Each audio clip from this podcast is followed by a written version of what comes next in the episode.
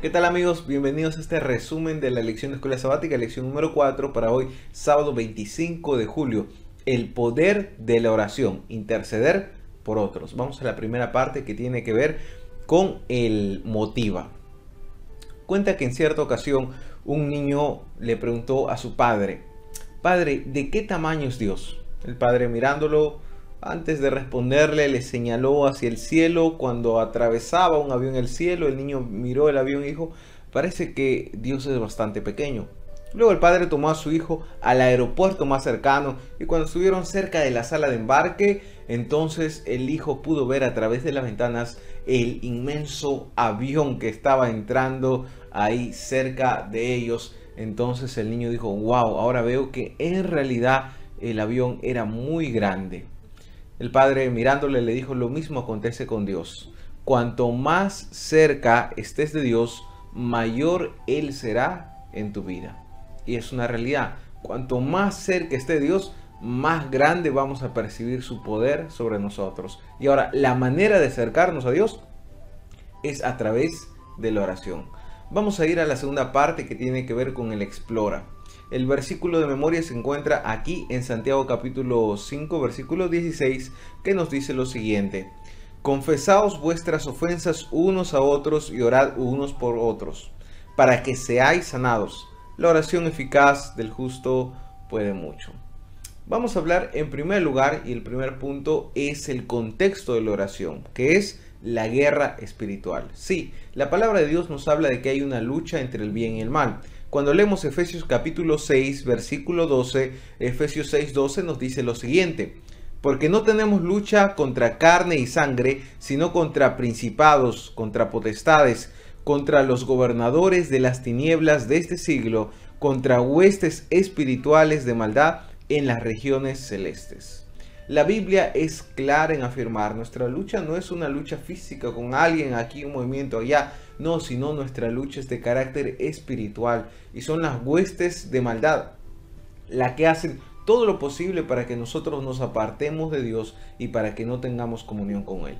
Y como estamos en una guerra, un arma para obtener la victoria es a través de la oración.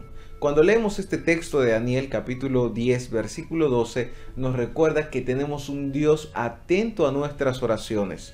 Nos dice, entonces me dijo, Daniel, no temas porque desde el primer día que dispusiste tu corazón a entender y a humillarte en la presencia de tu Dios, fueron oídas tus palabras y a causa de tus palabras yo he venido. Qué hermoso saber que tenemos un Dios que nos escucha, que aún antes de que nazcan las palabras en nuestra boca, Él ya escuchó lo que hay en nuestro corazón. El contexto de Daniel también nos habla de una batalla espiritual, el enemigo oponiéndose a la voluntad de Dios y Daniel orando por su pueblo, orando por su nación, orando para entender las profecías y vemos cómo la respuesta del Señor es inmediata. Tenemos que tener esa confianza de que nos acercamos a Dios y Dios escucha, Dios sabe. Tal vez Dios no actúa de manera inmediata porque Él conoce el tiempo y el momento, pero sí Dios está pendiente de aquello que está aconteciendo en nuestro corazón. El primer punto es que vivimos dentro de una guerra espiritual. La oración es necesaria para obtener victoria, no porque la oración en sí tenga poder, sino porque confiamos y nos entregamos en aquel que nos da la victoria, que es Dios. En segundo lugar, vamos a hablar también de Jesús, ¿no? Un personaje que es central en todos los temas. Bueno, Jesús es nuestro intercesor. Cuando leemos en Lucas capítulo 5, versículo 16, y me gusta esta versión que es la Biblia de las Américas, menciona lo siguiente. Pero con frecuencia, él, hablando de Cristo, se retiraba a lugares solitarios y oraba. Si Cristo tenía un hábito, era el hábito de la oración. Y Él nos da un ejemplo de cómo estar en comunión con el Señor. Además, también leemos aquí en Lucas capítulo 22, versículo 31 y 32. Dijo también el Señor, Simón, Simón, he aquí Satanás os ha pedido para zarandearos como a trigo, pero yo he rogado por ti que tu fe no falte. Qué hermoso es saber que tenemos un Dios que intercede. Qué, palabras tan poderosas y motivadoras fueron las que escuchó Pedro al saber que Cristo mismo estaba orando por él para que su fe no falte. Tengamos la seguridad de que tenemos un intercesor que ruega por nosotros. Confiemos que Él está dispuesto a hacer grandes cosas en nuestra vida y sobre todo a guiarnos a tomar las decisiones correctas. Y tenemos también este texto de Hebreos capítulo 7, verso 25 que dice, por lo cual puede también salvar perpetuamente a los que por Él se acercan a Dios, viviendo siempre para interceder por ellos, dice, a, los cuales por Él se acercan a Dios. La oración es el momento que nosotros nos acercamos a Dios, pero todo lo que pedimos lo hacemos en el nombre de Jesús. Esto nos recuerda de que para acercarnos a Dios nosotros no tenemos ningún mérito, no es que hagamos algo o seamos alguien para poder acercarnos en la presencia de Dios, sino es en el nombre de Cristo lo que Él es, lo que Él, Él ha hecho. De esta manera nosotros podemos acercarnos confiadamente y Él está para interceder por nosotros. Así que el personaje principal, recordando aquí, es Jesús. Cuando oramos, oramos en el nombre de Jesús. El que intercede por nosotros es Jesús. Encontramos perdón en Jesús. Jesús es el personaje central de la Biblia y debe ser también el personaje central en la vida de cada uno de nosotros. Y finalmente el tercer punto en la parte del explora, del contenido, encontramos el poder de la oración. El foco podríamos mencionar también de la oración. Mire, en Filipenses capítulo 1 versículo 4 dice lo siguiente. Siempre en todas mis oraciones rogando con gozo por vosotros. Aquí encontramos a Pablo. Y hay muchas citas más en las cuales Pablo menciona que está orando para que la iglesia tenga sabiduría, para que tomen las mejores decisiones, para que prediquen el Evangelio, oraciones bastante puntuales. Él habla que él oraba por la iglesia, pero también oraba por personajes de manera particular, por ejemplo Timoteo, Pablo era un hombre de oración, alguien que oraba por la iglesia, alguien que oraba por los miembros, por los líderes y tenía ese hermoso ministerio de orar por los demás. Ejemplo nos da. También tenemos aquí en Job capítulo 42 versículo 10 algo muy interesante. Finalizando toda la historia de Job, ya acercándonos al final, menciona el capítulo 42, el versículo 10, lo siguiente, y el Señor restauró el bienestar de Job cuando éste oró por sus amigos. Y el Señor aumentó el doble todo lo que Job había poseído. Qué interesante. ¿En qué momento pasaron las aflicciones de Job? ¿En qué momento Job fue restaurado? En el momento que dejó de ver su dolor y su situación y comenzó a orar por los demás. Y eso es cierto. Entre más nosotros vemos nuestro problema, vemos lo que nos falta, vemos nuestra necesidad, parece que se agiganta, se hace muy grande.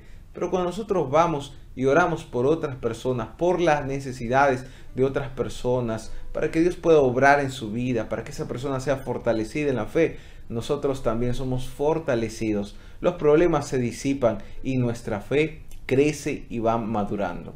Muy bien, también tenemos el texto que en realidad es una cita de testimonios para la iglesia, tomo 1, página 309. Y menciona lo siguiente, Satanás no puede soportar que se recurra a su poderoso rival, porque teme y tiembla ante su fuerza y majestad. Al sonido de la oración ferviente, toda la hueste de Satanás tiembla. Toda la hueste de Satanás tiembla cuando tú y yo nos acercamos al Señor en oración. Satanás no tiembla cuando le contamos nuestros planes, cuando hablamos de nuestra experiencia, cuando hablamos de nuestra capacidad o de los dones que tenemos. Satanás eso, eso no tiembla. Satanás queda inmutable frente a todo ello. Pero cuando doblamos nuestras rodillas para humillarnos delante de Dios, buscando que Él haga lo que nosotros no podemos hacer, en ese momento Satanás tiembla porque nos estamos aferrando a aquel que ya obtuvo la victoria y que nos dará la victoria en las batallas que se presenten en nuestra vida. Muy bien, esto ha sido la parte de explora. Vamos a ir ahora a la parte de aplica que tiene que ver con algunas preguntas para reflexionar. Primera pregunta, ¿por qué es importante la oración intercesora? puedas responder en casa, donde estás, en tu unidad de escuela sabática, esta pregunta. ¿Por qué es importante la oración intercesora? En segundo lugar, ¿qué hacer cuando no tenemos el deseo de orar? ¿Qué consejo darías? Alguien que dice, yo sé que es importante la oración y la oración intercesora y orar por los demás, tener una vida de oración, pero ¿qué hacer cuando no tengo el deseo de orar? Y otra pregunta más, ¿qué sucede cuando oramos por los demás? ¿Es lo mismo orar por solamente por mí, por uno mismo? ¿O es diferente cuando uno comienza a orar por los demás. ¿Qué sucede?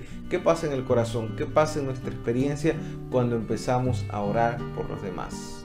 Muy bien, vamos a la parte final del resumen de la lección de escuela sabática. Vamos a la parte que tiene que ver con el CREA, acciones, desafíos para esta semana. En primer lugar, agende un lugar, una hora para orar todos los días. Tenga su lugar de oración, el lugar que puede ser eh, cerca este, al comedor, puede ser en la oficina, en la biblioteca, en un lugar donde usted pueda colocar su Biblia, pueda rodearse, momento que pueda pasar a solas con el Señor.